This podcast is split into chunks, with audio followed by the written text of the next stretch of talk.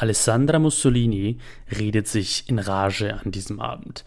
Es ist der 9. März 2006. In knapp einem Monat finden in Italien Parlamentswahlen statt.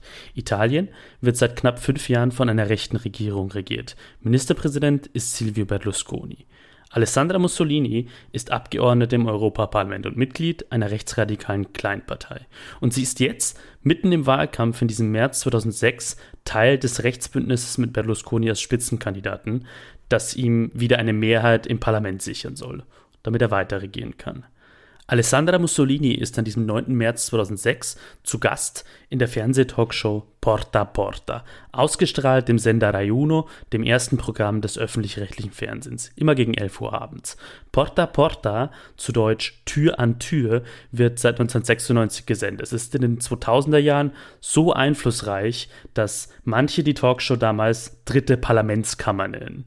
Moderiert wird Porta Porta von Bruno Vespa, einem Urgestein des italienischen TV-Journalismus. An diesem 9. März 2006 sind neben Alessandra Mussolini der mit ihr verbündete Justizminister Italiens, Roberto Castelli, von der Pro-Norden-Partei Lega Nord und als politisches Gegengewicht auf der Linken Antonio Di Pietro, einer der wichtigsten Staatsanwälte in dem sogenannten Tangentopoli-Korruptionsskandal in den 1990er Jahren. Inzwischen ist er Politiker.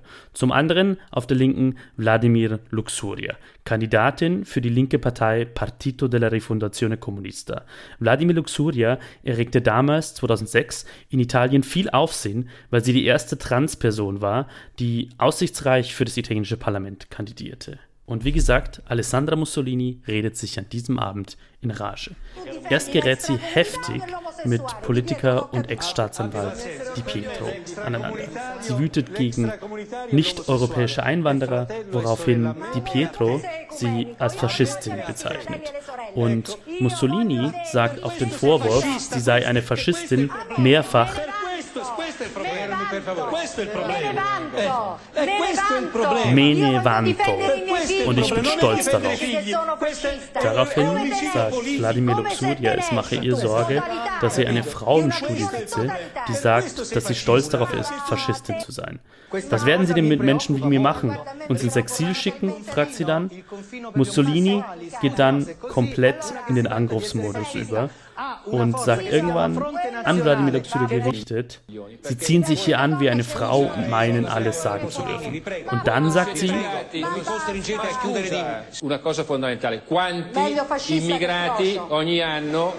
Meglio fascista che frocio. Lieber Faschist oder Faschistin sein als schwul. Mussolini sagt eigentlich nicht schwul, sie verwendet ein Schimpfwort, das schwule Männer herabsetzt. Lieber Faschist als schwul, das ist ein Zitat, das bis heute vielen Menschen einfällt, wenn die Rede von Alessandra Mussolini ist. Alessandra Mussolini ist ja bis heute in Italien bekannt. Zwischenzeitlich hat sie sich aus der Politik zurückgezogen, war aber weiter oft im Fernsehen zu sehen, zuletzt in der Doppelgängershow Tale Quale Show im öffentlich-rechtlichen Fernsehen in Italien. Und nein, dass diese Frau, diese langjährige rechtsradikale Politikerin, den Nachnamen Mussolini trägt, ist kein kurioser Zufall. Alessandra Mussolini ist tatsächlich eine Enkelin von Benito Mussolini, dem faschistischen Diktator, der Italien gut zwei Jahrzehnte lang regiert hat.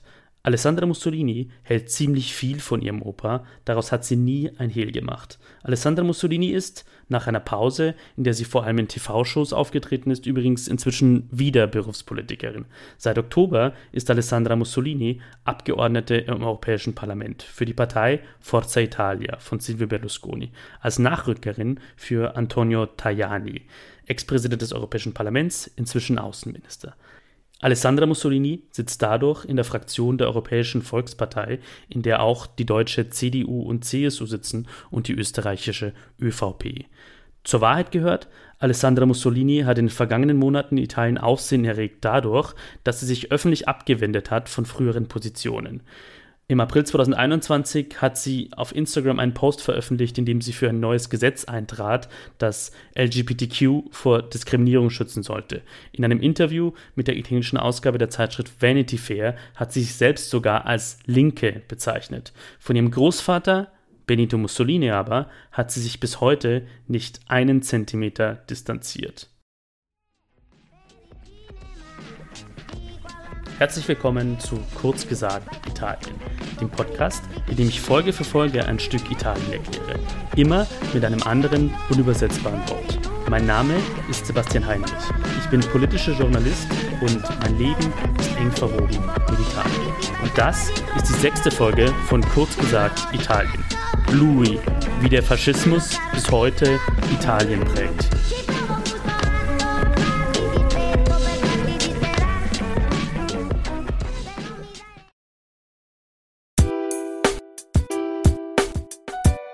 La parola, das Wort. Auf das erste Hinhören ist das unübersetzbare Wort dieser Folge ganz einfach. Lui, das ist in der italienischen Umgangssprache das männliche Personalpronomen der dritten Person Singular. Oder anders gesagt, die italienische Übersetzung für er. Warum soll das bitte ein unübersetzbares Wort sein? Wer den Titel dieser Podcast-Episode geschrieben gesehen hat, in einem Podcast-Player oder auf einer Website, hat gesehen, dass das U in Louis in der Mitte nach unten spitz zuläuft. Es ist geschrieben wie ein V. Und Louis mit diesem nach unten spitz zulaufend geschriebenen U in der Mitte steht in Italien nur für eine Person, für Benito Mussolini, den faschistischen Diktator, der Italien ab 1922 gut 20 Jahre lang regiert hat. Und dieses Lui wird besonders häufig in einem Halbsatz verwendet. Quando c'era lui, als er noch da war, als er, Benito Mussolini, noch da war, so beginnen Menschen, die heute einen nostalgischen Blick auf diese autoritäre bis totalitäre Gewaltherrschaft haben, viele Sätze. Und dann sprechen sie über die Kriminalität, die im Faschismus so niedrig gewesen sei wie seither nie wieder. Über die Sümpfe, die unter Mussolini trockengelegt, die Brücken, Straßen, Gebäude, die damals gebaut worden seien, über Italien, das damals groß, mächtig und respektiert gewesen sei.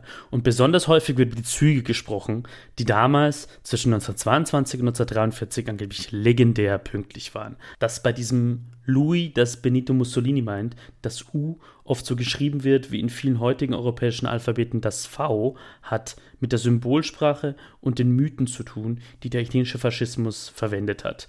Der Faschismus, die Ideologie, die unter Benito Mussolini von 22 bis 43 die Regierung Italiens bestimmt hat, hatte ein großes Vorbild. Das alte Rom und das römische Reich, das in den Jahrhunderten vor und nach der Zeitenwende erst nach und nach Italien, dann den Mittelmeerraum und schließlich ein riesiges Gebiet von Großbritannien bis in den heutigen Irak beherrscht hat. Und im Alphabet des alten Rom wurde der Buchstabe für den Laut U geschrieben wie das heutige V. Aber das alte Rom war der Mythos schlechthin für die Faschisten.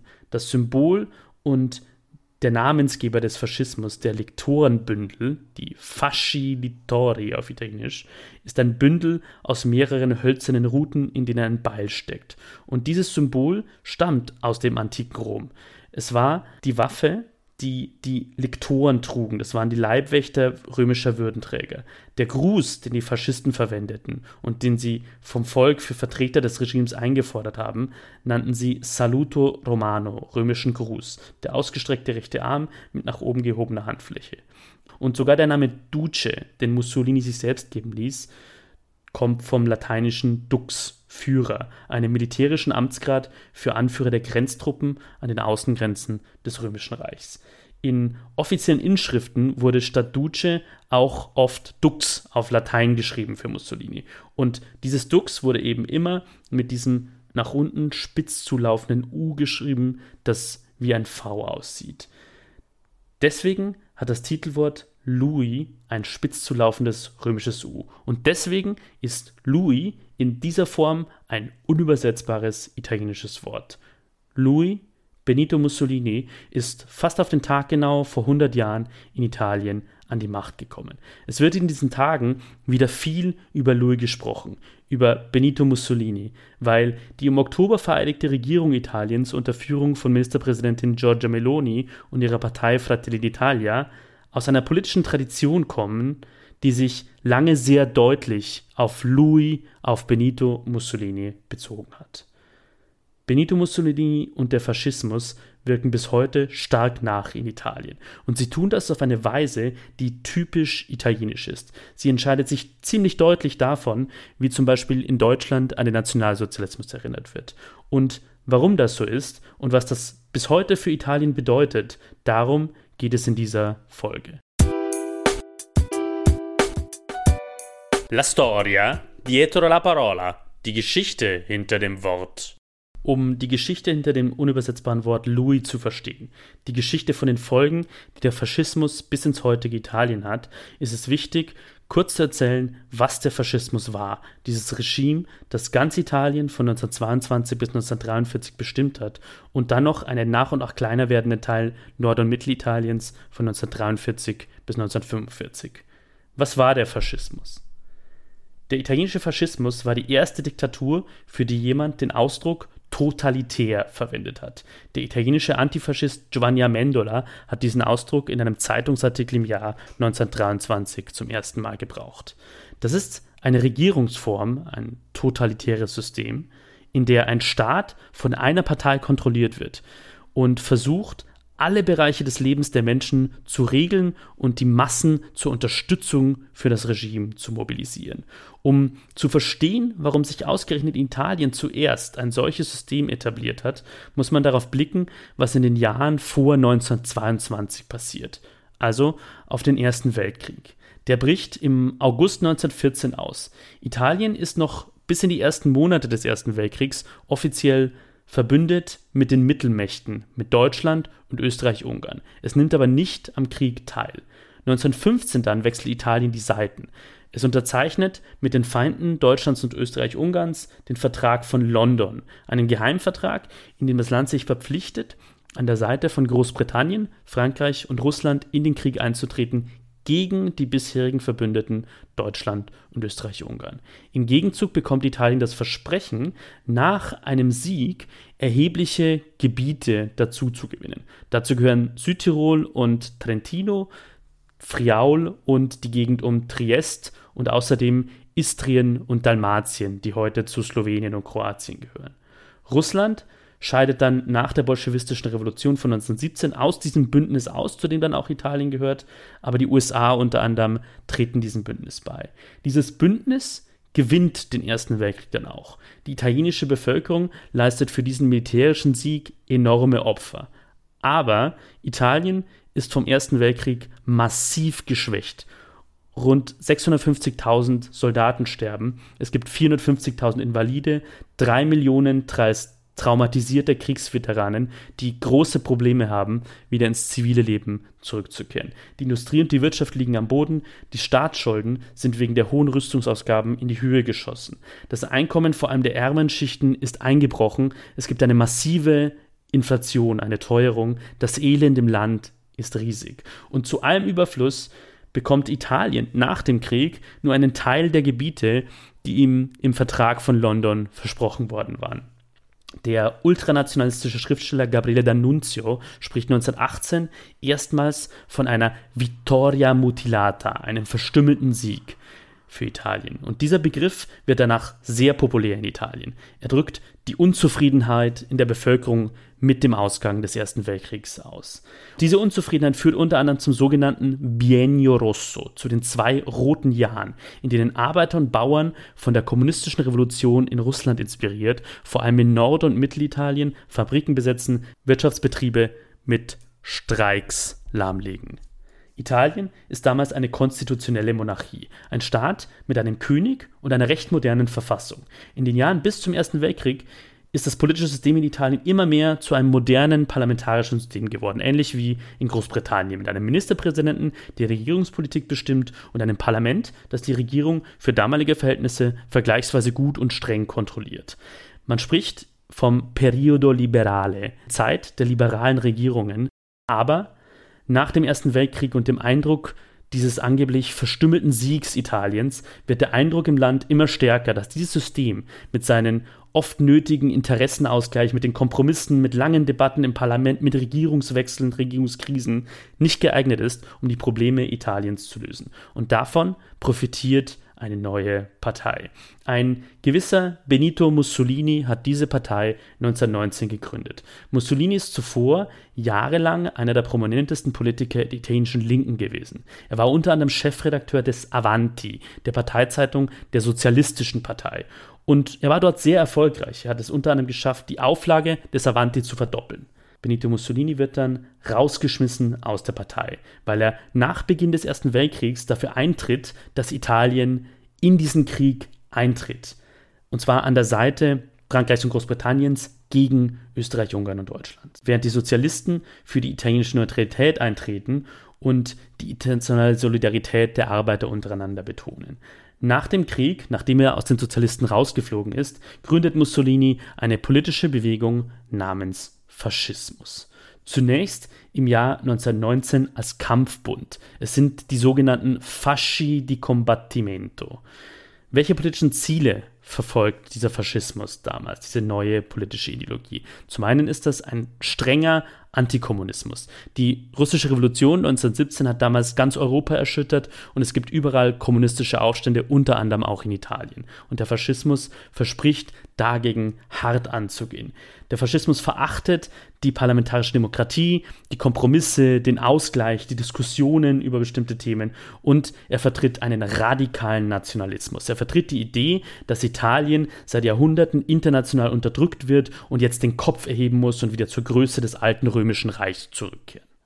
Mussolini und seine faschistische Partei schaffen es in dieser Krisenzeit, die ich vorhin beschrieben habe nach dem Ersten Weltkrieg, sich als Retter in der Not zu inszenieren. Vor allem für Fabrikeigentümer, Großgrundbesitzer und die Mittelschicht, die Abstiegs- und Verlustängste hat. Aber die Faschisten gehen dabei auch mit brutaler Gewalt vor. Die Journalistin Francesca Polistina fasst diese Zeit nach dem Ersten Weltkrieg in Italien in einem Ende Oktober im Spiegel veröffentlichten Artikel so zusammen. Zitat Anfang. Es waren Jahre, in denen die faschistischen Schwarzhemden Nord- und Mittelitalien mit Prügel, Brandstiftung und zwangsweise verabreichten Rizinusöl terrorisierten. Schätzungen zufolge wurden in den Jahren 1921 und 1922 rund 3000 Personen von Anhängern der Faschisten ermordet, darunter viele Gewerkschafter und politische Gegner. Zitat Ende. Mussolinis Faschisten haben damals auch enge Verbindungen zu den Arditi, den radikalnationalistischen Kämpfern um den Dichter Gabriele D'Annunzio, die gegen den Widerstand der italienischen Regierung zwischen 1919 und 20 die eigentlich international verwaltete, aber damals von vielen Italienern bewohnte Stadt Fiume, heute Rijeka im heutigen Kroatien, gewaltsam besetzen. Gleichzeitig suchen die Faschisten aber auch den Dialog mit anderen Parteien, um als Teil einer Koalition an die Regierung zu kommen. Sie kombinieren also ein moderateres Auftreten, vor allem Benito Mussolinis persönlich, mit ungehemmter Gewalt der Squadristi, der Schlägertrupps, der Schwarzhemden, die in dieser Zeit unliebsame Bevölkerungsteile terrorisieren. Die Faschisten haben mit dieser Doppelstrategie aus Gewalt und Verhandlungsbereitschaft Erfolg. Bei den Parlamentswahlen 1921 ziehen die Fasci di Combattimento als Teil einer nationalistischen Wahlliste erstmals ins italienische Abgeordnetenhaus ein, mit 37 von 535 Abgeordneten. Darunter ist auch Benito Mussolini selbst. Im November wird aus den Fasci di Combattimento der Partito Nazionale Fascista gegründet, kurz PNF. In der Zwischenzeit versinkt das liberale System in Italien weiter in der Krise, während die Faschisten Aufwind bekommen. Auch weil die anderen Parteien im liberalen System, die Sozialisten, die Volkspartei, die Liberalen, keine wirksame Strategie gegen die Faschisten finden. Oder sie unterschätzen. Im Oktober 1922 beschließt der PNF bei einem Parteikongress in Neapel, einen Marsch auf Rom zu veranstalten. Wirklich ruhmreich verläuft dieser Marsch auf Rom nicht. Wie das Nachrichtenportal Il Post in einem Ende Oktober zum 100. Jahrestag des Marsches auf Rom erschienenen Artikel zusammenfasst, nehmen damals, nach wissenschaftlichen Erkenntnissen, rund 16.000 Männer, die eher schlecht ausgerüstet sind, an diesem Marsch auf Rom teil. Ab dem 28. Oktober 1922. Sie sind wie gesagt, schlecht ausgerüstet. Es gibt kaum Lagerstätten, kaum Proviant und zu einem Überfluss, als sie Rom erreichen, fängt es an zu regnen. Der Marsch auf Rom hätte wohl an sich deswegen nicht ausgereicht, um die Machtergreifung Mussolinis zu ermöglichen. Aber das war auch nicht wirklich nötig. Die Faschisten mussten nicht kämpfen, um in Rom einzumarschieren. Ihnen wurden, symbolisch gesagt, die Schlüssel der Stadt ausgehändigt. Wie dieser entscheidende Schritt der Machtübernahme der Faschisten ablief, beschreibt Il Post in dem vorhin genannten Artikel mit einer historischen Episode, die sich damals am Hauptbahnhof von Mailand ereignet hat. Zitat Anfang. Am Abend des 29. Oktober 1922 befand sich Benito Mussolini am Mailänder Hauptbahnhof und einem Nachtzug nach Rom zu nehmen. Umgeben von einer kleinen Menge schwarz gekleideter Faschisten wurde er von Edgar Maurer, Italien-Korrespondent der Chicago Daily News, angesprochen und gefragt: Herr Mussolini, können Sie mir sagen, was hier vor sich geht? Wenige Stunden zuvor hatte Mussolini ein Telegramm erhalten, in dem ihm König Viktor Emanuel III. seine Bereitschaft mitteilte, ihm die Regierung anzuvertrauen. Mussolini antwortete: Wissen Sie das nicht? Ich fahre nach Rom, um den Faschismus zu errichten. Zitat Ende. Mussolini reiste in den Monaten nach dem Regierungsauftrag durch König Viktor Emanuel III. nach und nach die Macht an sich, und zwar immer stärker an seine Person gebunden. Im November 1922 stellt er sich, wie von der italienischen Verfassung vorgesehen, noch einer Vertrauensabstimmung im italienischen Parlament und gewinnt sie. Im April 1924 gibt es noch auf dem Papier freie Wahlen, bei denen sich die Faschisten mit einer großen Wahlliste aufstellen und knapp zwei Drittel der Stimmen holen. Kleine Anmerkung am Rande: Frauen haben damals in Italien noch kein Wahlrecht. Das bekommen sie erst 1946 nach dem Ende des Zweiten Weltkriegs. Jedenfalls nach den Wahlen von 1924 protestiert die Opposition massiv. Es gibt Vorwürfe der massiven, gewaltsamen Einschüchterung durch Schwarzhemden, die Kämpfer der faschistischen Partei und des Wahlbetrugs. Und die Proteste sind aufgrund der historischen Fakten auch begründet. Besonders laut sind diese Proteste von Giacomo Matteotti, Parteichef der oppositionellen Sozialisten. Im Juni 1924 wird Matteotti dann von faschistischen Kämpfern entführt und getötet. Als das bekannt wird, geraten Mussolini und seine Regierung massiv in die Kritik.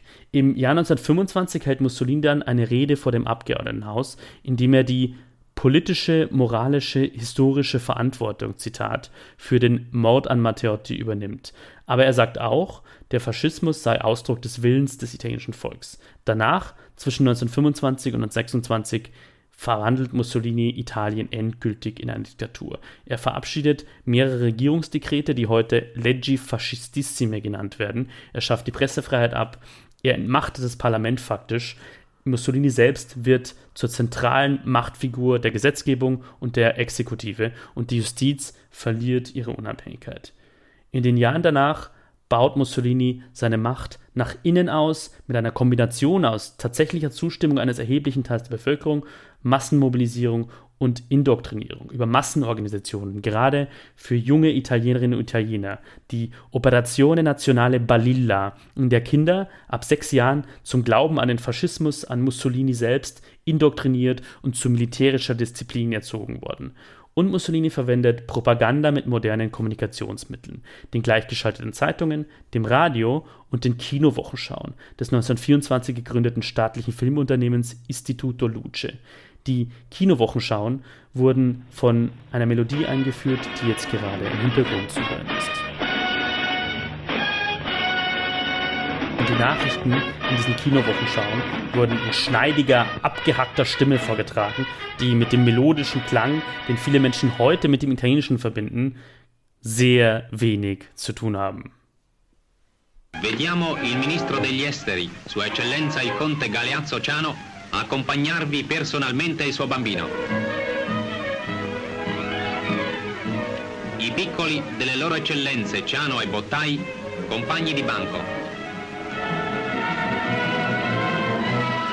In dem Ausschnitt hier ist vom Schulanfang die Rede und von den faschistischen Größen, die ihre Kinder zu Schulen schicken. Zur Machtsicherung nutzen Mussolini und die faschistische Partei aber auch knallharte Repression. Nach innen über die Squadristi und die Inhaftierung und Ausgrenzung von Gegnern des Regimes und von sprachlichen Minderheiten, aber auch über Zusammenarbeit mit den bestehenden Eliten. Zu dieser Zusammenarbeit gehört zum Beispiel, dass die Monarchie bis 1948 bestehen bleibt. König Viktor Emanuel III. Bleibt auf dem Thron. Mit der katholischen Kirche schließt Mussolinis Regime einen Frieden, den die liberalen Regierungen nicht geschafft hatten. Die Lateranverträge von 1929 klären die Beziehungen zwischen Italien und dem Vatikanstaat und sie gelten in einer aktualisierten Fassung bis heute. Nach außen hin ist Mussolinis Politik aggressiv, vor allem im Mittelmeerraum und in Afrika. Den vorläufigen Höhepunkt erreicht diese Aggressivität mit dem Äthiopienkrieg, bei dem Italien ab 1935 in einem außerordentlichen brutalen Krieg im unabhängigen Äthiopien einfällt und unter anderem chemische Waffen einsetzt und schließlich Äthiopien besetzt und zur Kolonie macht. Nach der Besetzung Äthiopiens ruft Mussolini in Rom das Impero aus, das italienische Reich. Es ist wahrscheinlich der Höhepunkt der Macht des italienischen Faschismus. 1936 ist das. Und in einer Rede am 9. Mai 1936 verkündet Mussolini selbst, dass Äthiopien jetzt zu Italien gehört und dass Italien wieder sein Reich hat. Ich spiele einen kurzen Originalton dieser Rede ein, um für ein paar Sekunden den Klang der Stimme Mussolinis zu hören, weil es wichtig ist, um die Macht und die Bedeutung des Faschismus zu verstehen. Denn für die Inszenierung des Faschismus ist die Körperlichkeit von Louis, von Benito Mussolini, zentral.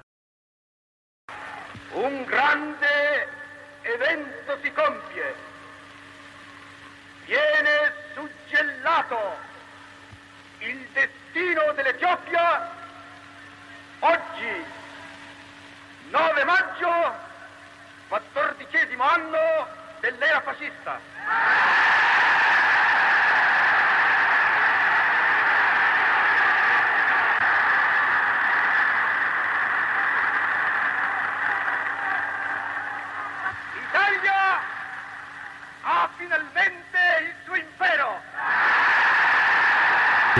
Betont schneidende und scharfe Stimme Mussolinis.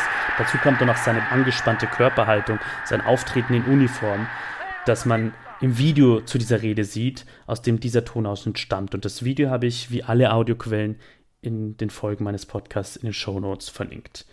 Der Äthiopienkrieg war für das überfallene Äthiopien eine Katastrophe, die man kaum überschätzen kann, mit italienischen Kriegsverbrechen und Zehntausenden bis Hunderttausenden getöteten Soldaten und Zivilisten. Er hatte aber auch außenpolitische Folgen für das faschistische Italien, die sehr schwerwiegend waren. Der Völkerbund, die schwache Vorgängerorganisation der Vereinten Nationen, verhängt nach dem Krieg Sanktionen gegen Italien. Die sind zwar nicht besonders hart, werden vom faschistischen Regime aber als enorme Ungerechtigkeit behandelt und führen zu einer Hasskampagne, vor allem gegen Frankreich und Großbritannien, die diese Sanktionen vorangetrieben haben. Mussolini fühlt sich in die Feindschaft zu den westlichen Demokratien getrieben, wie er sie selbst in abschätzigen Tonfall bezeichnet. Aus Protest gegen die Sanktionen nähert Mussolini sich ab 1936 einem anderen Diktator an, der drei Jahre zuvor in seinem Land an die Macht gekommen war. Adolf Hitler. 1938 verabschiedet Italien nach dem Vorbild der antisemitischen und rassistischen Nürnberger Gesetze in Deutschland von 1935 selbst eigene rassistische und antisemitische Gesetze, mit denen vor allem die jüdischen Bürger Italiens zu Menschen zweiter Klasse gemacht werden und aus dem gesellschaftlichen Leben ausgeschlossen werden. 1939, vor Beginn des Zweiten Weltkriegs, schließen Italien und Deutschland ein Militärbündnis, den sogenannten Stahlpakt. Am 10. Juni 1940 schließlich, gut neun Monate nachdem Deutschland den Zweiten Weltkrieg losgetreten hat, tritt das faschistische Italien diesen Krieg an der Seite des Hitlerregimes bei. Die Kriegserklärung Mussolinis ist eine bekanntesten Reden der italienischen Geschichte. Ich spiele auch sie kurz ein, um noch einmal ein Bild zu vermitteln von der Art, wie Mussolini seine faschistische Politik mit der Art zu sprechen inszenierte und wie der Faschismus Mussolinis Auftritte inszenierte. Das waren Massenveranstaltungen, sogenannte Adunate Oceaniche, oft auf der Piazza vor dem Palazzo Venezia in Rom, einem Gebäude aus der Renaissance, das ganz in der Nähe des Forum Romanum liegt. Mussolini tritt bei der Rede zur Kriegserklärung wie bei anderen wichtigen Reden selbst auf den Balkon des Palazzo Venezia.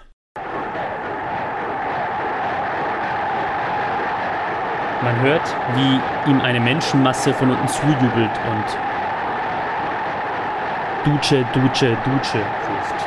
Führer, Führer. Der Titel, den Mussolini sich selbst gegeben hat.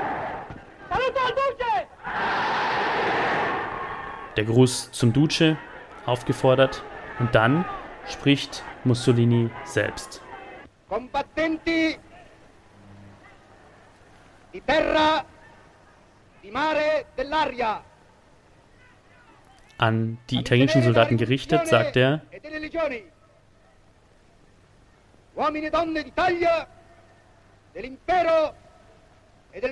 und ans italienische Volk.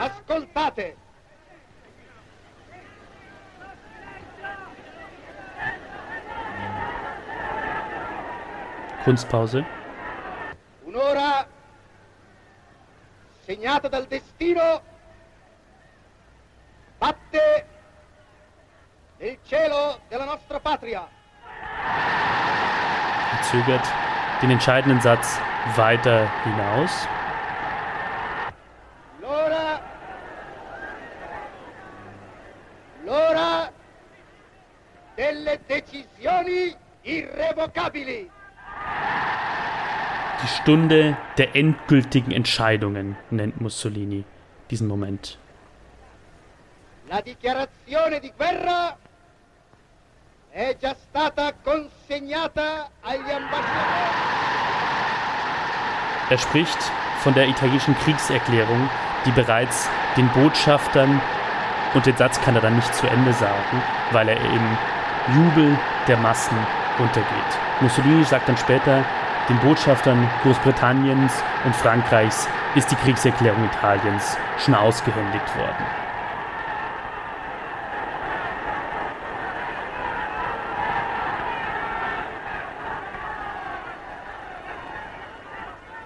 Agli ambasciatori di Gran Bretagna e di Francia. Der Krieg, dem sich Italien mit dieser Rede offiziell 1940 anschließt, endet für das Land im Desaster. Militärisch erreicht Italien kaum nennenswerte Erfolge. Und nachdem die Sowjetunion und die USA zu Kriegsparteien werden, gerät das faschistische Italien immer weiter in Bedrängnis. 1943, angesichts der nahenden Niederlage, enthebt die faschistische Partei Mussolini seines Amts. Der Diktator wird festgenommen. Der König Viktor einmal III. Er nennt dann den Offizier Pietro Badoglio zum Regierungschef. Am 8. September 1943 unterzeichnet Italien einen Waffenstillstand mit Großbritannien und den USA.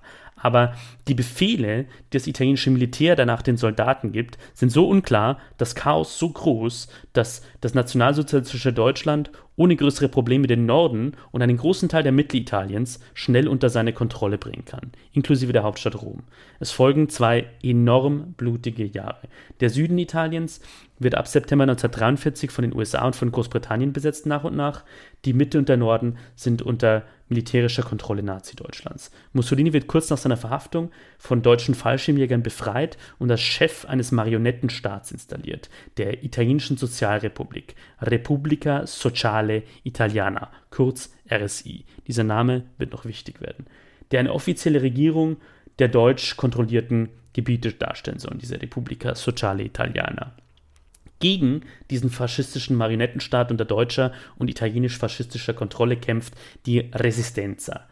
Partisanen unterschiedlicher politischer Richtungen, von Christdemokraten über Liberale bis zu Sozialisten und Kommunisten, die mit US-amerikanischen und britischen Soldaten zusammenarbeiten, um Italien von Nazis und Faschisten zu befreien die miteinander kämpfen. Zwischen Ende April und Anfang Mai 1945 ist es dann vorbei mit Louis, mit dem italienischen Faschismus unter Benito Mussolini. Die Städte Norditaliens werden nach und nach von Partisanen, britischen und US-amerikanischen Truppen befreit. Am 25. April 1945 ruft der sozialistische Partisan und spätere Präsident Italiens Sandro Pertini im Radiosender Radio Milano Liberata, also Radio Befreites Mailand, zum Generalstreik und zum Aufstand gegen Nazis und Faschisten in den noch von ihnen besetzten Gebieten auf. Cittadini, lavoratori, sciopero generale contro l'occupazione tedesca, contro la guerra fascista per la salvezza delle nostre terre, delle nostre case, delle nostre officine Come a Genova e a Torino ponete i tedeschi di fronte al dilemma arrendersi o perire. Der 25. April, der Tag dieses Aufrufs, wird später zum Nationalfeiertag der Italienischen Republik. Mussolini versucht danach, Ende April an einen sicheren Ort in die Nähe der Schweizer Grenze zu flüchten und so sein Leben zu retten. Er wird aber von Partisanen entdeckt und schließlich mit seiner Verlobten Clara Petacci erschossen und in Mailand in der Nähe einer Tankstelle an der Piazza Loreto aufgehängt. 1945 ist Louis, ist Benito Mussolini tot. Die Zeit der faschistischen Gewaltherrschaft ist zu Ende. Italien wird zu einer Republik, zu einer modernen Demokratie. Der Widerstand gegen den Faschismus ist das Fundament der italienischen Demokratie ab 1945. 1946 stimmt die Mehrheit der Italiener in einer Volksabstimmung dafür, die Monarchie abzuschaffen und die Republik einzuführen. Die republikanische Verfassung Italiens sichert den Bürgern des Landes seit ihrem Inkrafttreten all die Rechte und Freiheiten zu, die der Faschismus abgeschafft hatte. Freie Wahlen, Meinungs- und Pressefreiheit, die Kontrolle der Regierung durch ein vom Volk gewähltes Parlament, Streikrecht, Versammlungsfreiheit und so weiter. Aber das Gedankengut des Faschismus ist nach dem Krieg alles andere als verschwunden.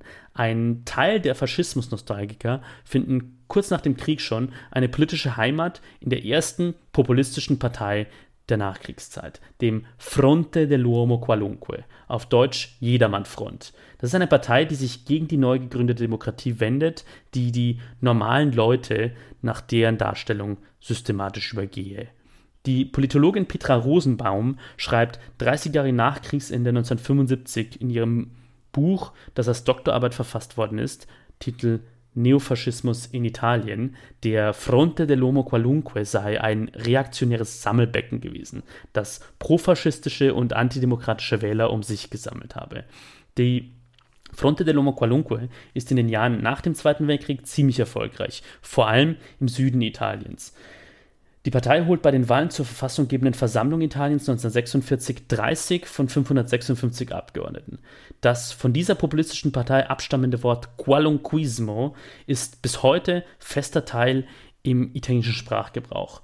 Qualunquismo steht für eine zynische Haltung gegenüber der Politik, die demokratische Politik und das Parlament als Ganze diffamiert und Politikern immer nur das Schlechteste unterstellt. Das ist eine Haltung, an die in Italien populistische und extremistische Parteien in den Jahrzehnten danach immer wieder andocken. Der Fronte dell'Uomo Qualunque verliert dann relativ schnell wieder an Bedeutung. Einer der Gründe dafür, 1946, wird eine ganz offen neofaschistische Partei gegründet, das Movimento Sociale Italiano, kurz MSI. Und die gerade schon zitierte Petrea Rosenbaum schreibt in ihrer Arbeit Neofaschismus in Italien über die Gründung des MSI. Zitat Anfang. Die Protagonisten der MSI-Gründungsversammlung, die am 26. Dezember 1946 in der römischen Via Regina Elena stattfand, waren altbekannte Faschisten. Arturo Michelini, ein faschistischer Vizeparteisekretär, der RSI-Journalist Giorgio Pini, Pino Romualdi, unehelicher Sohn Mussolinis und wegen Kriegsverbrechen untergetaucht. Erster Parteisekretär wurde Giorgio Almirante. Vor seiner Tätigkeit als Unterstaatssekretär im RSI-Ministerium für Volkskultur hatte er das rassistische Hetzblatt Tevere und die Difesa della Razza, Verteidigung der Rasse, herausgegeben. Das MSI wählte als Parteisymbol eine lodernde Fackel in den Farben der italienischen Trikolore über einen Katafalk. Das sollte die gesammelten Kameraden an Mussolinis Tod durch die Partisanen in Donge nahe der Schweizer Grenze 1945 erinnern. Zitat Ende. Diese Flamme im Symbol des MSI, die nach Rosenbaums Beschreibung explizit an Mussolini erinnert, spielt übrigens bis heute eine große Rolle in der italienischen Rechten. Dazu später mehr. Und sogar in der Art, wie die Partei selbst ihren Namen damals abkürzt. MSI und zwar geschrieben M.S.I. Bemerkenswerterweise ohne Punkt hinter dem I am Schluss sehen manche Beobachter eine unverhohlene Anspielung auf den Namen Mussolini, also MSI als Kurzform für Mussolini. Die Partei MSI stellt damals eine Besonderheit im internationalen Vergleich zu anderen westlichen Demokratien nach 1945 dar. Es gibt in Italien eine offen neofaschistische Partei, die zum politischen System gehört. Nach ihrer Gründung ist MSI vor allem im Süden in den Nachkriegsjahren stark. In manchen Städten kommt sie dort auf zweistellige Werte. MSI bleibt ein politischer Faktor im Nachkriegsitalien. Die anderen Parteien arbeiten zwar faktisch kaum mit den Neofaschisten zusammen, sie werden nie Teil einer Regierung, aber ganz isoliert sind sie eben auch nicht und sie sind oft Gesprächsstoff in der politischen Debatte. 1960 wird der christdemokratische Politiker Fernando Tambroni zum Ministerpräsidenten ernannt und bekommt im Parlament das Vertrauen, auch mit den Stimmen der Abgeordneten der MSI was zu heftigen Protesten bei den anderen Parteien, aber gerade auch auf der Straße sorgt. Zwei Jahre später, dann 1962, wird der Christdemokrat Antonio Segni zum Präsidenten der Republik Italien gewählt und die entscheidenden Stimmen kommen wieder vom MSI. Bei den Parlamentswahlen 1972 holt MSI dann 9% der Stimmen. Dieser Höhepunkt des Erfolgs der MSI fällt in eine Zeit, die späten 1960er bis zu den frühen 1980er Jahre, in der Italien von einer Welle politischer Gewalt erschüttert wird. Bei Straßenschlachten und gewaltsamen Auseinandersetzungen zwischen Linken und Rechtsextremen sterben auf beiden Seiten in diesen Jahren Dutzende Menschen. Besonders furchtbar ist ein Wohnungsbrand im Viertel Primavalle in Rom, bei dem 1973 die Söhne eines lokalen MSI-Politikers verbrennen, nachdem Linksextremisten im Treppenhaus Benzin auf die Tür der Wohnung der Familie geschüttet und es entzündet hatten. Bei neofaschistischen Terroranschlägen, vor allem Bombenattentaten, kommen in diesen Jahren Dutzende Menschen in Italien ums Leben. Um nur vier eklatante Beispiele zu nennen, 1969 explodiert in einem vollbesetzten Bankhaus an der Piazza Fontana in Mailand ein Sprengsatz, 17 Menschen sterben. 1974 geht auf einer linken Demo auf der Piazza della Loggia in Brescia ein Sprengsatz hoch, acht Tote. 1974 reißen Bomben Löcher in Waggons des Nachtzug Italicus von Rom nach München, zwölf Tote. Und dann 1980 explodiert eine Bombe in einem Wartesaal am Hauptbahnhof von Bologna, 85 Tote. Die Anschläge damals, das ist heute historisch abgesichert, sind Teil der sogenannten Strategia della Tensione, mit der faschistische Terrororganisationen erwiesenermaßen in Zusammenarbeit mit einem Teil der italienischen Geheimdienste versuchen, das Land durch Terror in Schrecken zu versetzen, mit dem Ziel, dass die Bürger sich eine autoritäre Regierung wünschen. Diese Strategie scheitert aber. Auf die Terroranschläge folgen Demonstrationen mit Hunderttausenden Teilnehmern in italienischen Städten. Und am Ende zeigt die italienische Demokratie und zeigt die Zivilgesellschaft, dass sie starke Abwehrkräfte gegen den Faschismus hat. Die Rolle, die MSI in dieser Zeit enormer Gewalt spielt, ist zwiespältig. Die Partei und vor allem ihr Mitgründer und langjähriger Chef Giorgio Almirante fahren eine Art Doppelstrategie. Sie sind im Parlament vertreten, sind Teil des Parteiensystems im demokratischen Italien. Sie präsentieren sich als antikommunistische, erzkonservative Kraft, die für Recht und Ordnung sorgen will. Aber MSI agitiert eben auch immer wieder offen gegen die Demokratie. Almirante äußert Sympathie für die Militärdiktaturen in Griechenland und Spanien und zumindest Teile seiner Partei halten Kontakt zu faschistischen Terrororganisationen wie Ordine Nuovo. Diese Gratwanderung der Neofaschisten wird Politica del doppio petto genannt, Politik des Zweireiheranzugs. Also die faschistische Partei präsentiert sich als bürgerlich und im Anzug, aber hält den Kontakt zu den Gewalttätigen auf der Straße. Das Verhältnis des MSI zur Vergangenheit zum faschistischen Regime unter Mussolini zu lui hat MSI-Generalsekretär Augusto de Marsanic einmal so zusammengefasst: Non rinnegare, non restaurare. Nicht verleugnen, aber auch nicht wiederaufbauen. Die MSI verliert dann ab den 1980ern nach und nach den Rest ihres Schmuddelimages für die restlichen Parteien. Schon in den 80ern weichen die regierenden italienischen Sozialisten die Politik des Ausschlusses der MSI auf und auch die MSI selbst verändert sich. Mitgründer Giorgio Almirante stirbt 1988. Der neue Chef Gianfranco Fini startet Ende der 80er Jahre eine Wandlung, die aus dem MSI eine moderne, liberale, klar pro-westliche und demokratisch rechte Partei machen soll. 1992 dann, davon haben ja schon mehrere Folgen dieses Podcasts gehandelt, ist ein Jahr, in dem sich in Italien politisch alles verändert. Das politische System, das Parteiensystem bricht zusammen unter einem gigantischen Korruptionsskandal, der alle bisherigen großen Parteien betrifft. Der Unternehmer Silvio Berlusconi geht 1994 in die Politik und verändert die italienische Politik für die nächsten Jahrzehnte. Vor den Parlamentswahlen 1994 schließt sich die MSI, die Neofaschisten, mit anderen Rechten und mit der Rechtsparteien zu einem Wahlbündnis zusammen und tritt gemeinsam mit Silvio Berlusconi und, ihr, und seiner Partei Forza Italia an. Berlusconi gewinnt und mehrere Minister der MSI, die unter dem Namen Alleanza Nazionale zur Wahl angetreten war, werden Teil der Regierung. 1994 gehören also erstmals Ministerien in Italien einer postfaschistischen Partei. 1995 dann beim Kongress in der Stadt Fiuggi in der mittelitalienischen Region Latium wird MSI aufgelöst und das bisherige Wahlbündnis Allianza Nazionale wird zur Partei mit dem gleichen Namen. Die Allianza Nazionale ist dann in der zweiten Berlusconi-Regierung von 2001 bis 2006 der vergleichsweise moderate rechtsbürgerliche Koalitionspartner in der Mitte-Rechtsregierung Silvio Berlusconis. Und 2003 besucht der Parteichef von Allianza Nazionale und damals stellvertretende Regierungschef Gianfranco Fini Israel. In der Holocaust-Gedenkstätte Yad Vashem in Jerusalem bekennt er sich dazu, Antisemitismus und Rassismus entschlossen zu bekämpfen. Italienische Medien geben damals die Aussagen Finis falsch wieder. Sie legen ihm das wörtliche Zitat in den Mund, der Faschismus sei absolut böse gewesen. So hat das Fini wohl nie gesagt. Er lässt das Zitat aber nie dementieren. Und seine Aussagen, der Faschismus ist das absolut Böse, gelten bis heute als schärfste Distanzierung eines postfaschistischen Politikers von Louis vom faschistischen Regime unter Benito Mussolini.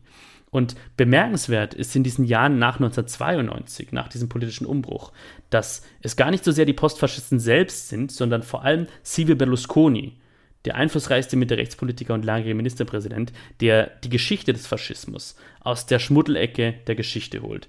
Silvio Berlusconi, den bis heute auch in Deutschland viele als, naja, eher liberalen und moderaten Politiker darstellen, sagt damals Sätze wie 2003, Mussolini hat niemals jemanden getötet und er hat die Oppositionellen in den Urlaub geschickt. Als Regierungschef schwänzt Berlusconi buchstäblich jahrelang unter fadenscheinigen Gründen die Feierlichkeiten zum Nationalfeiertag am 25. April, der an die Befreiung von Nazi-Deutschland und dem Faschismus erinnern soll. Und 2013, ausgerechnet am Holocaust-Gedenktag, der an die Befreiung des Vernichtungslagers Auschwitz erinnern soll, sagt Berlusconi, Mussolini hat doch gut regiert. Auch Berlusconis treuer Partner Antonio Tajani macht in den vergangenen Jahren mehrfach Aussagen, die sehr fragwürdig sind zum Faschismus. Tajani ist seit Oktober 2022 wieder Minister in Italien. Er ist Außenminister der kürzlich vereidigten neuen rechten Regierung unter Giorgia Meloni. Und mit Giorgia Meloni sind wir beim letzten Teil der Geschichte darüber angekommen, wie Louis, wie Benito Mussolini und seine faschistische Gewaltherrschaft bis heute in Italien nachwirken. Denn Melonis Partei, Fratelli d'Italia, ist eine Nachfolgepartei der Alleanza Nazionale, die ja wiederum eine Nachfolgepartei der neofaschistischen MSI war und die MSI war eine direkte Anknüpfung an Mussolini und an die Partito Nazionale Fascista, die PNF. Die Fratelli d'Italia sind also rein von der zeitlichen Abfolge sowas wie die Urenkel der Partei Mussolinis. Die Frage ist, wie nah stehen sie dem Uropa noch? Am 21. Dezember 2012 sind die Fratelli d'Italia gegründet worden von mehreren rechtskonservativen Politikern. Viele von ihnen waren Mitglieder der Alleanza Nazionale damals. Giorgia Meloni ist damals unter den Gründerinnen. Aus welchem Geist damals die Fratelli d'Italia gegründet wurden, darüber hat mit mir Nino Galetti gesprochen.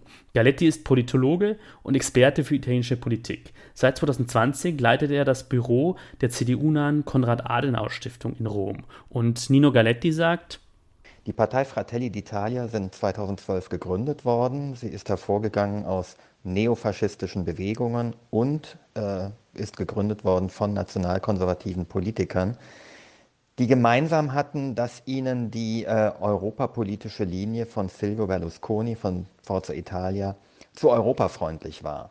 Also die Klammer dieser äh, Politiker ist äh, unter anderem ihre Kritik an der Europäischen Union. Die Partei Fratelli d'Italia hatte 2018 noch 4% der Wählerstimmen. Ähm, das Problem, was die äh, Richtung Faschismus, Richtung Rechtsextremismus haben, ist, dass sie äh, in ihren Reihen Vertreter der Rechtsextremisten haben und äh, es an einer Abgrenzung gegen rechts, gegen rechtsextrem mangeln lassen. Nino Galetti fasst hier im Endeffekt einen Widerspruch zusammen, der in den Fratelli d'Italia fortlebt und der die italienische Rechte seit dem Ende des Zweiten Weltkriegs oder einen Teil der italienischen Rechten seit dem Ende des Zweiten Weltkriegs prägt. Zum einen führen die Parteien, die aus dem MSI gefolgt sind, diese Traditionslinie fort. Ähm, die Tradition zieht auch weiterhin viele Rechtsextreme und Faschismusnostalgiker an die Partei heran. Und die Partei duldet das immerhin stillschweigend. Zum anderen aber reiht sich Fratelli Italia ein in eine jahrzehntelange Tradition der italienischen Rechten, die nach den Spielregeln der italienischen Demokratie und des parlamentarischen Systems gespielt hat und seit den 1990ern auch immer wieder in Regierungsverantwortung war. Und dass dieser Widerspruch möglich ist, also dass beides gleichzeitig geht, Symbole und Traditionen zu haben, die auf den Faschismus zurückgehen und gleichzeitig Teil der Geschichte des demokratischen Italiens zu sein, das hat viel damit zu tun, dass der Umgang mit dem Faschismus in Italien ein sehr anderer ist als der mit dem Nationalsozialismus in Deutschland. Und für diesen unterschiedlichen Umgang mit dem Faschismus in Italien im Vergleich zum Nationalsozialismus in Deutschland gibt es aus meiner Sicht vor allem fünf Gründe. Grund 1, der Faschismus war tatsächlich anders als der Nationalsozialismus. Der Faschismus war brutal, aber zumindest nach innen war er lange nicht so mörderisch wie der Nationalsozialismus in Deutschland. Zum Beispiel begann die systematische Deportation von Juden in Italien erst unter der deutschen Besatzung ab 1943. Italien hat auch nicht den Zweiten Weltkrieg ausgelöst, anders in Deutschland, hat sich ihm zwar später angeschlossen, aber ihn eben nicht ausgelöst. Das heißt natürlich noch lange nicht, dass Aussagen wie von Berlusconi, dass der Faschismus eine gute Diktatur gewesen sei, in irgendeiner Weise historisch stichhaltig wären. Der italienische Faschismus hat systematisch Gewaltverbrechen gegangen, politische Terror und Gewalt gegen politische Gegner verübt, massive Kriegsverbrechen verübt im Äthiopienkrieg und dann im Zweiten Weltkrieg, unter anderem in Jugoslawien und Griechenland. Der hat die slawische und deutschsprachige Bevölkerung im eigenen Land massiv und systematisch diskriminiert und aus dem öffentlichen Leben ausgeschlossen. Dazu kommt, dass Mussolini erheblichen Einfluss auf Hitler hatte und auf dessen Nationalsozialismus. Mussolini war Hitlers größtes Vorbild. Hitler schreibt über die Zeit nach seinem gescheiterten Putsch von 1923 in seinem Machwerk Mein Kampf, in dieser Zeit fasste ich die tiefste Bewunderung für den großen Mann südlich der Alpen, der in heißer Liebe zu seinem Volke mit den inneren Feinden Italiens nicht paktierte, sondern ihre Vernichtung auf allen Wegen und mit allen Mitteln erstrebte. Hitler über Mussolini im Mein Kampf. Der zweite Grund, warum der Faschismus in Italien anders behandelt wird als der Nationalsozialismus in Deutschland. Es gab in Italien keine Aufarbeitung wie in Deutschland nach Art der Nürnberger Prozesse. Es gab keine Anklage gegen führende Figuren des Faschismus, wie in Deutschland zum Beispiel gegen Hermann Göring oder führende Propagandisten der Nazis. Nach 1945 stand der demokratische Regierungschef Alcide de Gasperi, ein christdemokratischer, überzeugter Antifaschist, vor dem Dilemma. Entweder schloss er die Faschisten aus dem italienischen Staat aus, aus dem demokratischen Staat. Das würde aber den Staat seiner Fachkräfte berauben, die eben nötig waren, um diesen Staat nach dem Zweiten Weltkrieg zu verwalten. Oder er würde versuchen, ihnen den Übergang in ein demokratisches System zu ermöglichen. Und er entschied sich für die Kontinuität. Und das führte dazu, dass massenweise überzeugte Faschisten und Mitläufer unbelegt nach dem Krieg in demokratischen Italien weiter Karriere gemacht haben da unterscheidet sich Italien gar nicht mal so sehr von Deutschland. Das ist ja in Deutschland auch massenhaft passiert. Der Faschismus wurde aber auch aus anderen Gründen in Italien kaum aufgearbeitet. Die Journalistin Francesca Polistina, die ich vorher schon zitiert hatte, hat in einem Artikel für den Spiegel die Gründe dafür so zusammengefasst. Zitat Anfang. Die Bagatellisierung des Faschismus setzte sich nach dem Zweiten Weltkrieg aus drei Gründen fort. Erstens wegen der Resistenza, des Widerstandskampfes gegen die Deutschen in den letzten zwei Kriegsjahren. Sie wurde zum Gründungsmythos der Italienischen Republik und ließ die vorangegangene Diktatur in den Hintergrund treten. Zweitens überlagerte die Blockkonfrontation des Kalten Krieges die Auseinandersetzung mit der Vergangenheit. Und drittens gab es in Italien keine ausreichende Aufarbeitung faschistischer Verbrechen wie in den Nürnberger Prozessen, sodass die Faschisten bis auf wenige Ausnahmen unbestraft blieben. Zitat Ende. Der dritte Grund für diesen typisch italienischen Umgang mit dem eigenen Faschismus ist eben die Tatsache, dass neofaschistische Parteien seit 1945 Teil des politischen Systems waren. Warum konnte das aber sein in einer Republik, die doch wie Francesca auch geschrieben hat, auf dem Fundament der Resistenz aufgebaut war. Und in dem 1952 sogar ein Gesetz verabschiedet wurde, die Legge Scelba, das Scelba-Gesetz, die Anstrengungen zum Wiederaufbau der, der faschistischen Partei Italiens unter Strafe stellt. Und dieses Gesetz setzte im Endeffekt auch nur die Bestimmungen der Verfassung um der italienischen. In den Abschlussbestimmungen der italienischen Verfassung wurde nämlich das Verbot einer neuen faschistischen Partei verankert.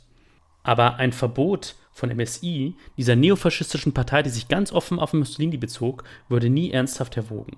Und warum das so war, das hat mit Urteilen des italienischen Verfassungsgerichts zu tun, die in den Jahren nach 1952, also nach Verabschiedung dieses Schelber-Gesetzes, genauer festgelegt haben, was denn genau mit diesem Verbot gemeint war. Und ich zitiere das Nachrichtenportal Il Post, das diese Entscheidungen und ihre Auswirkungen so erklärt. Zitat Anfang. Kurz gesagt, die Auslegung des Schelber-Gesetzes besagt, dass es erlaubt ist, Mussolini und den Faschismus zu verteidigen, den faschistischen Gruß zu zeigen, Erinnerungsstücke an das Regime zu verkaufen und mit faschistischen Uniformen und Fahnen zu demonstrieren, solange kein Richter urteilt, dass ein Versuch zur Gründung einer neuen faschistischen Partei im Gange ist. Eine politische Partei kann sich auch als neofaschistisch bezeichnen, solange sie nachweisen kann, dass sie nicht die alte faschistische Partei wieder aufbaut und dass ihre Ziele antidemokratisch sind. Zitat Ende. Der vierte Grund für den typisch italienischen Umgang mit Louis, mit dem Erbe des Faschismus, ist eine verbreitete Nostalgie für den Faschismus. Das ist kein wirklich neues Phänomen. Diese Nostalgie gibt es in Wellen seit Jahrzehnten. Aber in jüngerer Zeit ist sie gerade wieder besonders sichtbar. Diese Nostalgie nach einer Zeit, in der es Italien vermeintlich besser ging. Und ich sage ganz bewusst vermeintlich, weil das einfach nicht stimmt. Der italienische Historiker Francesco Filippi hat aufgrund dieser verbreiteten Nostalgie 2019 ein gut lesbares Buch veröffentlicht, das auf Grundlage historischer Fakten mit vielen der Phrasen aufräumt, die Faschismus-Nostalgiker in Italien oft und gerne verwenden. Das Buch ist 2022 auf Deutsch erschienen unter dem Titel Mussolini hat auch Gutes getan, Abrechnung mit einem Mythos. Und im Vorwort zur italienischen Ausgabe dieses Buchs schreibt Francesco Filippi, Zitat Anfang, eines steht fest. Mussolini war ein miserabler Verwalter, ein mehr als bescheidener Stratege, er war alles andere als ehrlich und integer, unfähig in wirtschaftlichen Angelegenheiten und ein skrupelloser Diktator. Das Ergebnis seines 20-jährigen Regimes war die allgemeine Verarmung der italienischen Bevölkerung und eine schwindelerregende Zunahme der Ungerechtigkeit im Land. Mussolini machte aus Italien ein provinzielles Land und führte es schließlich in einen desaströsen Krieg. Zitat Ende. Warum aber gibt es dann trotzdem diese Nostalgie?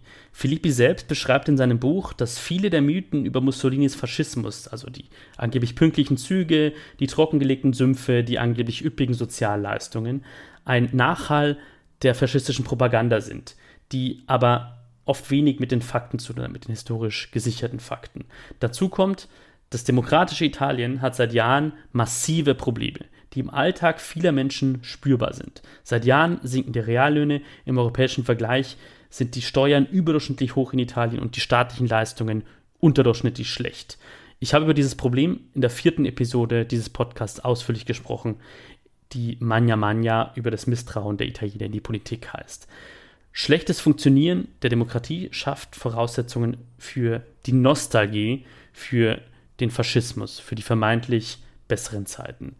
Und zum Schluss der fünfte Grund, warum der Umgang mit dem Faschismus in Italien anders ist als mit der faschistischen Vergangenheit in Deutschland, ist die Normalisierung des Faschismus im öffentlichen Raum. Man begegnet in Italien an vielen Orten Zeugnissen des Faschismus, die ohne jede Einordnung und ohne jeden Kontext präsentiert werden können und präsentiert werden dürfen. Besonders bemerkenswert ist, dass es in Predappio. Predappio ist der Geburtsort Benito Mussolinis, liegt in der italienischen Region Emilia-Romagna.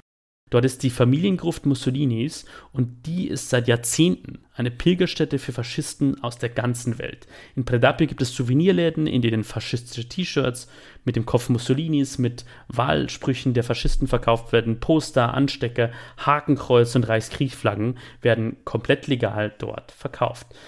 Pretapio ist aber nur das krasseste Beispiel dieser Präsenz des Faschismus und der Zeugnisse des Faschismus im öffentlichen Raum. Es gibt das Foro Italico in Rom, wo die Aufschrift Duce auf einem Mosaik auf dem Boden noch überall präsent ist, in der Nähe des römischen Olympiastadions, das die Faschisten begonnen hatten zu planen.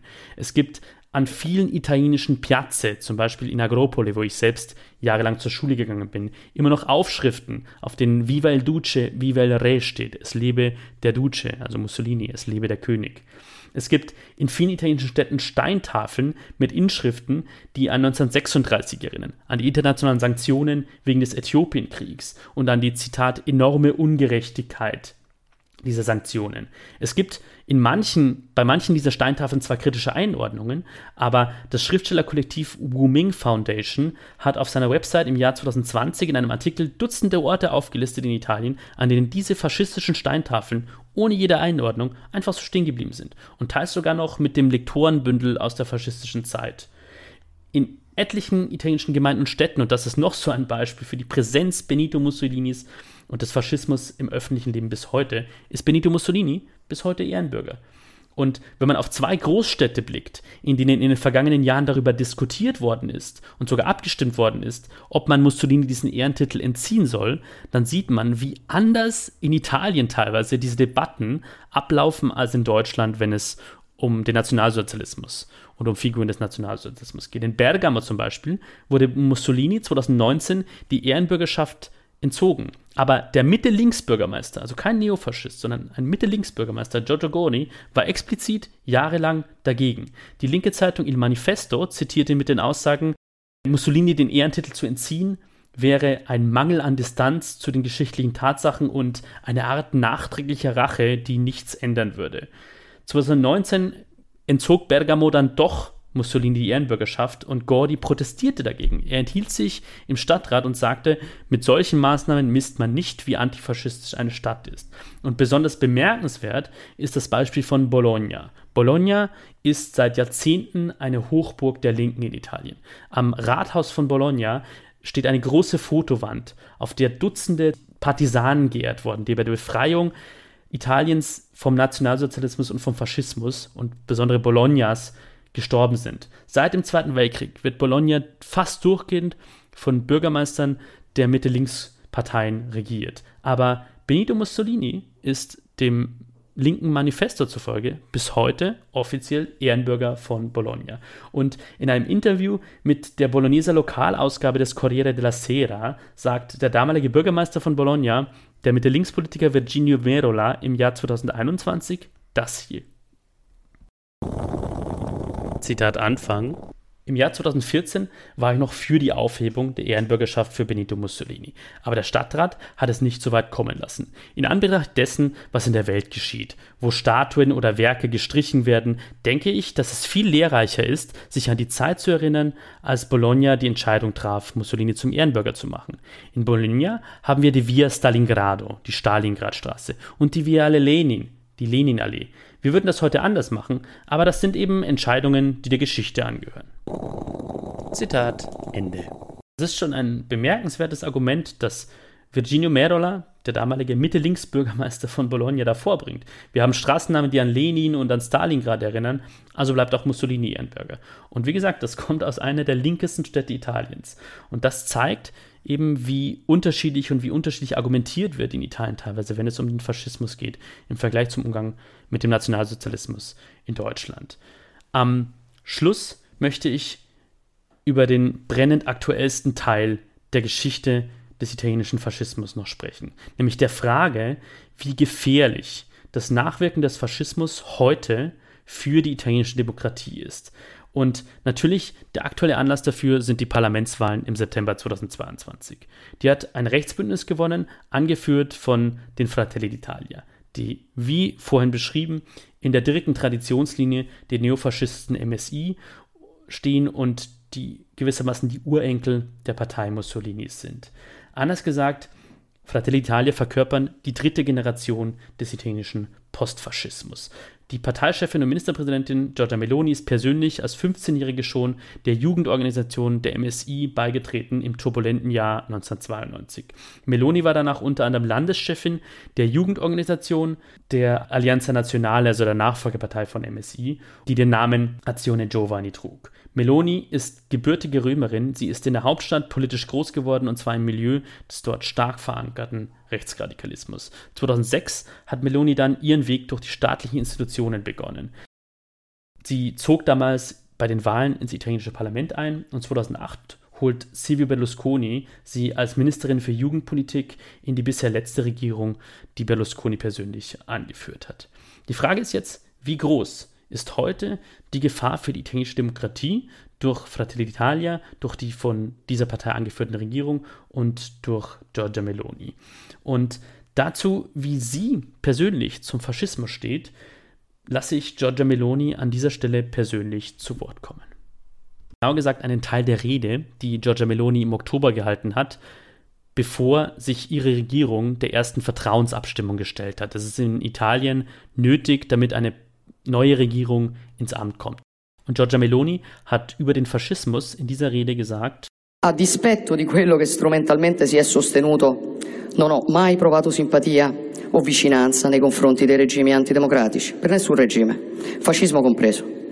Esattamente come ho Meloni sagt, entgegen dem, was böswillig über sie behauptet worden sei, habe sie nie Sympathie empfunden für undemokratische Regierungsformen, auch nicht für den Faschismus.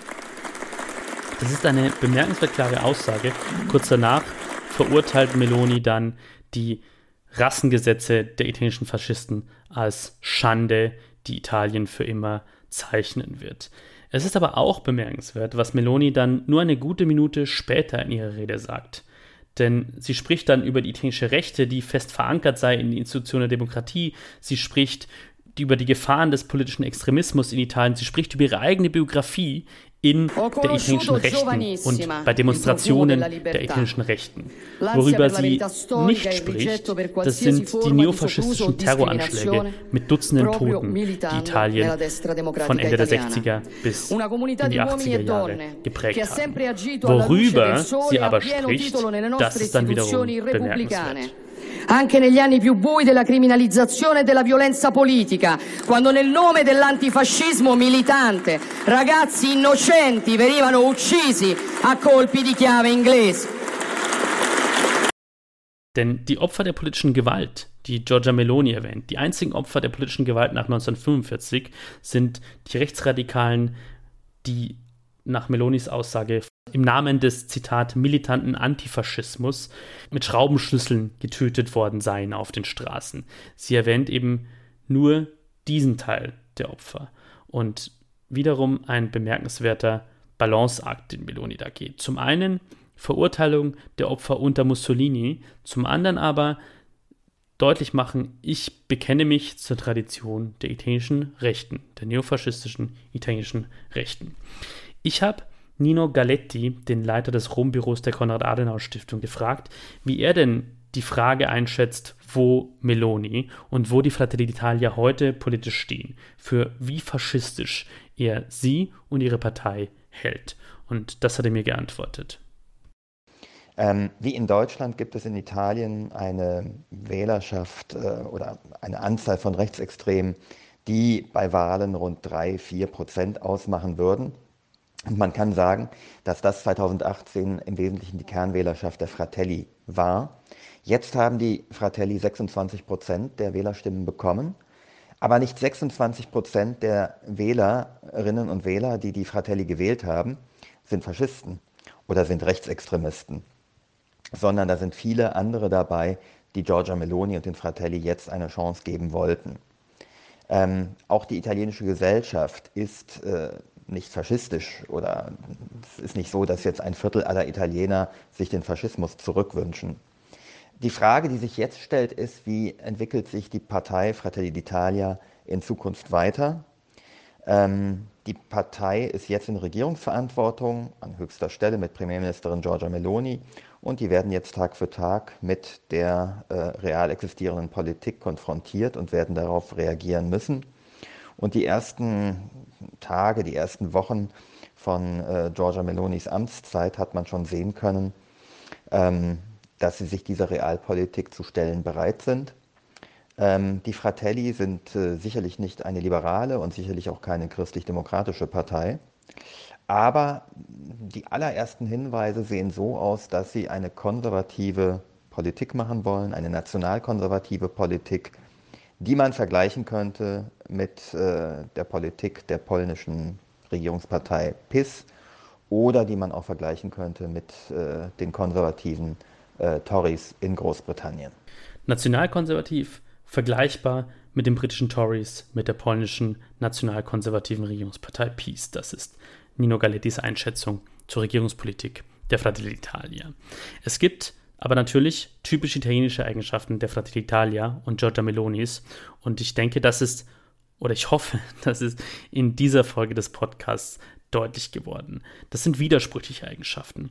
Und Meloni verkörpert und die Fratelli Italia verkörpern den Widerspruch dieses Teils der italienischen Rechten, der aus der Tradition des Neofaschismus kommt. Das sind rechte Politiker, die postfaschistisch sind, in der Traditionslinie zumindest der faschistischen Gewaltherrschaft stehen, aber die auf der anderen Seite eben seit Jahren verankert sind im komplexen System der Institutionen der italienischen Politik, wo es viel um Kompromiss, um das Austarieren von Mehrheiten geht. Zum einen ist da eben diese Tradition, die über eine Linie direkt zum Faschismus führt, zu Mussolini und zu dessen Diktatur, ihren Gewaltverbrechen und am Ende der Mithilfe bei der Shoah das führt dazu, dass manche Vertreter dieser postfaschistischen Parteien dann eben doch auch manchmal offen faschistisch auftreten. Das ist zum Beispiel im September wieder passiert, ausgerechnet Romano La Russa, dem Bruder des heutigen Präsidenten des italienischen Senats, der zur Fratelli d'Italia gehört. Romano La Russa hat bei einem Begräbnis eines langjährigen Vertreters der rechtsradikalen Szene in Mailand den römischen Gruß gezeigt, den faschistischen Gruß.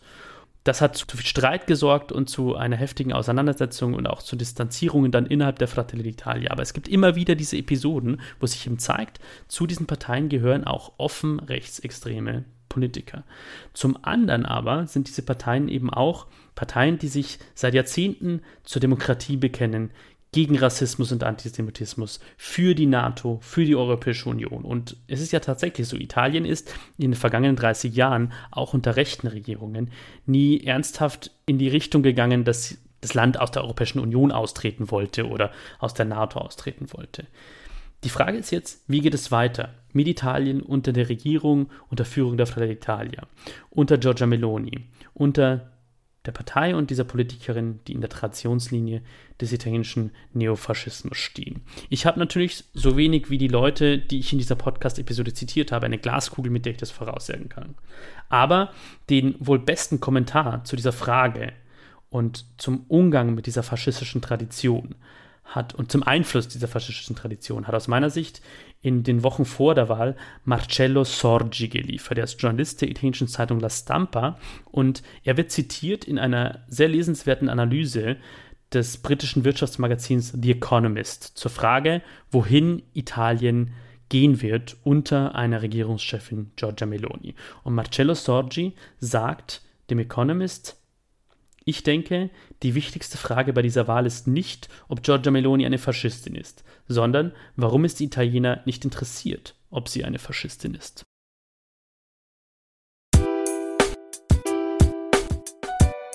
Passaparola, Mundpropaganda. Im Passaparola möchte ich zum Abschluss dieses Mal einen Dokumentarfilm empfehlen.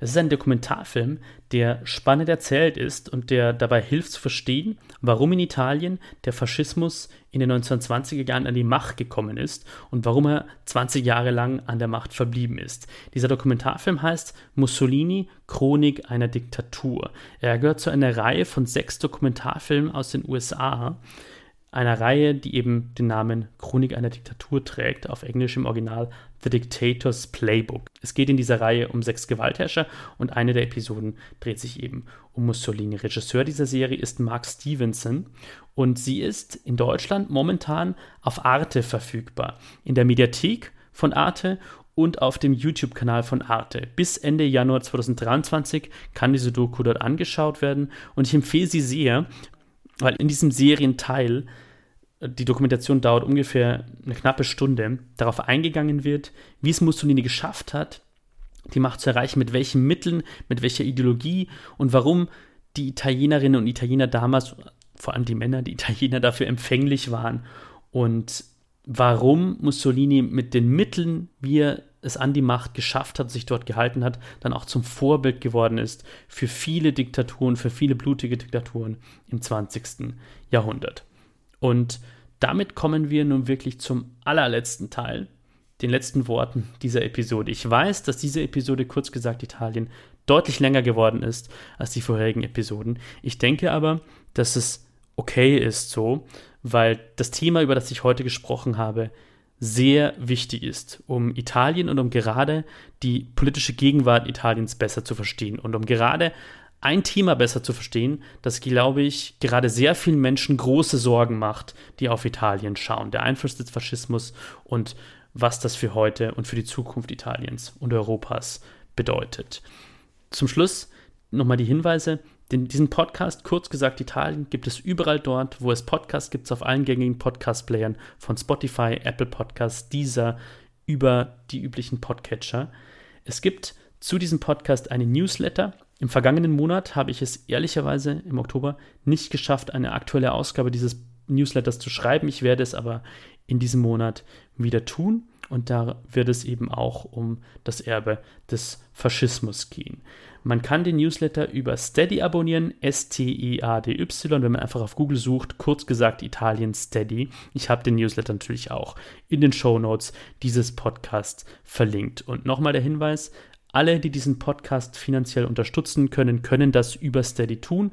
Das machen inzwischen schon ein paar Menschen, bei denen ich mich ganz herzlich bedanken möchte an dieser Stelle.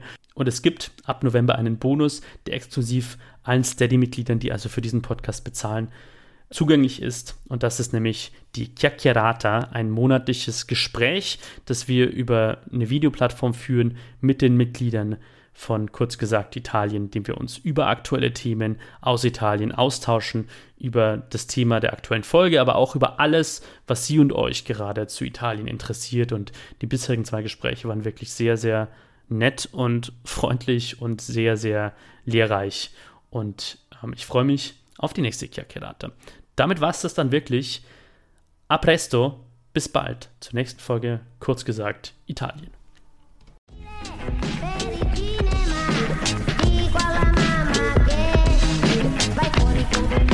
Money.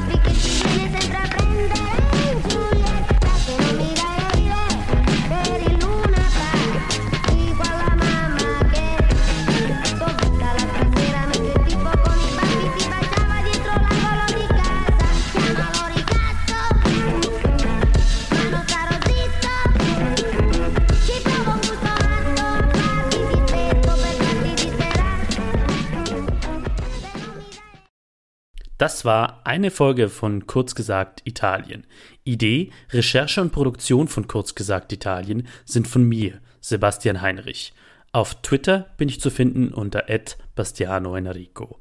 Die Titelmelodie ist der Track Italian Singing Hip Hop von Kala mit einer Creative Commons Lizenz. Die Zwischenmelodien sind von Dominic Ward ebenfalls mit einer Creative Commons Lizenz. Die Originaldateien zu allen in dieser Folge verwendeten Audioquellen sind in den Show Notes verlinkt.